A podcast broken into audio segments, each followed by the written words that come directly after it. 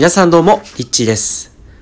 夏至、えー、一日過ぎましたが、皆さんいかがお過ごしでしょうか、えー、このね、夏至が終わってからも、まだ数日間、えー、ないしは、この1ヶ月ぐらいはですね、このエネルギーっていうのがすごく影響してくると思います。えー、僕自身も昨日からですね、今日にかけて、すごいこう体がもう動かないぐらいですね、こうなんか力が入らないという状態があって、まあ今は戻ってきたんですけど、えー、すごく、まあ、昨日遠隔アクティベーションを行ってエネルギーが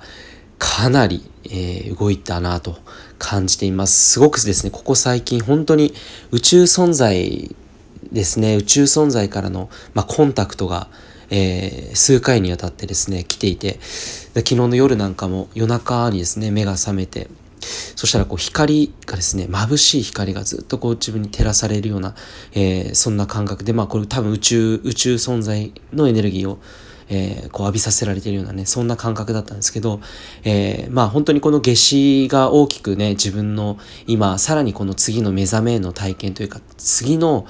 新たな自分自身に回帰していくための、えー、プロセスにも真っ最中というかね、そんな感じがしています。えー、これを聞いてるあなたも、えー、今そういったこれからね、新しい自分に、えー、なっていくためのプロセス、えー、いろんなことが現実として、えー、現れてくるというふうに思っています。特にその人間関係とかですね、人間関係だったりとか、その出来事の中で自分の中ではこれは望んでいないって思うようなことがね、起きたと、仮に起きたとしましょう。でその仮にそういった嫌な出来事とかあ、望んでいないことが起きた時に、こういう時にですね、大概、まあ、僕たちっていうのは試されていると。えー、なぜそういうことが起きるのかっていうと、それは自分の波動が低いからですか、えー、これはなんか自分にとってなんか教えてくれることなんですか？とか、ね、いろいろ多分思うことはあると思うんですけど、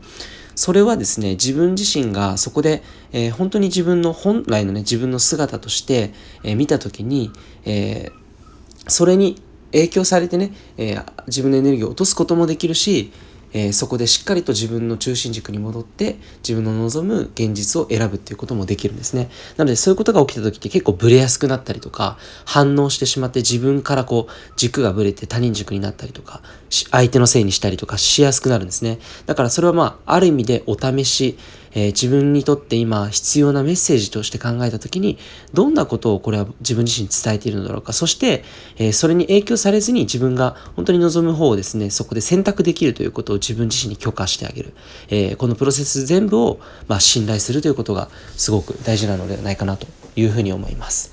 えー、この、まあ、数ヶ月間はですね、すごく新しいフェーズに切り替わっていく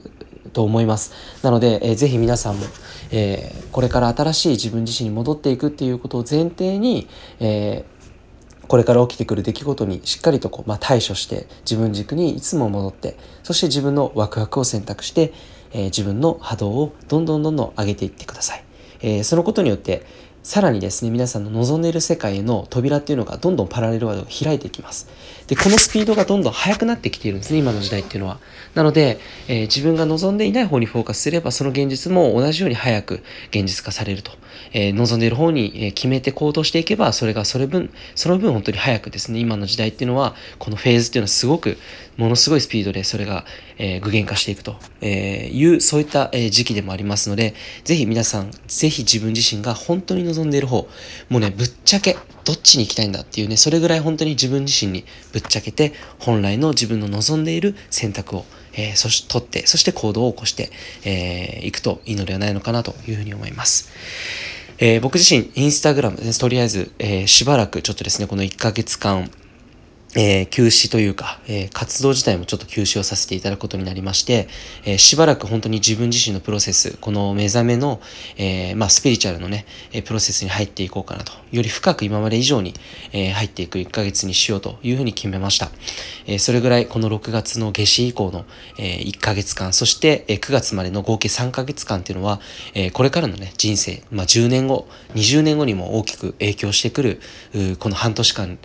え残りの2020年半年間、そしてこの特にこの3ヶ月間というね、えー、プロセスになってくるなというふうに感じているので、えー、ぜひ皆さんもこう時間を大事にして自分の目覚めの体験をするための、えー、自分の環境選びだったりとか、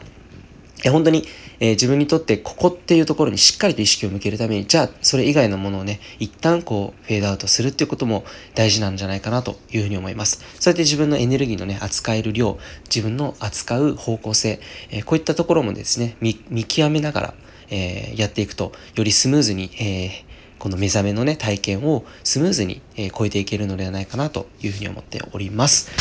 ということで、えいつもえー、ヒマラお聴きください。ありがとうございます。今日ね、ランキング見たらなんとも8位に入っていまして、皆さん、本当にこれをね、ヒマラヤを聞いてくださっているあなたのおかげでしかありません。えー、僕も本当に続けてよかったなというふうに思ってます。最初始めた時は本当、あの、フォロワーも0人だったところからね、えー、今では700人以上の方々がこうやって聞いてくださっていて、えー、すごく嬉しく思います。え、またね、引き続きこの音声の方は更新できる時にはしていこうかなというふうに思っております。ということで、えー、いつも楽しみにしていてくださりありがとうございます。リッチーでした。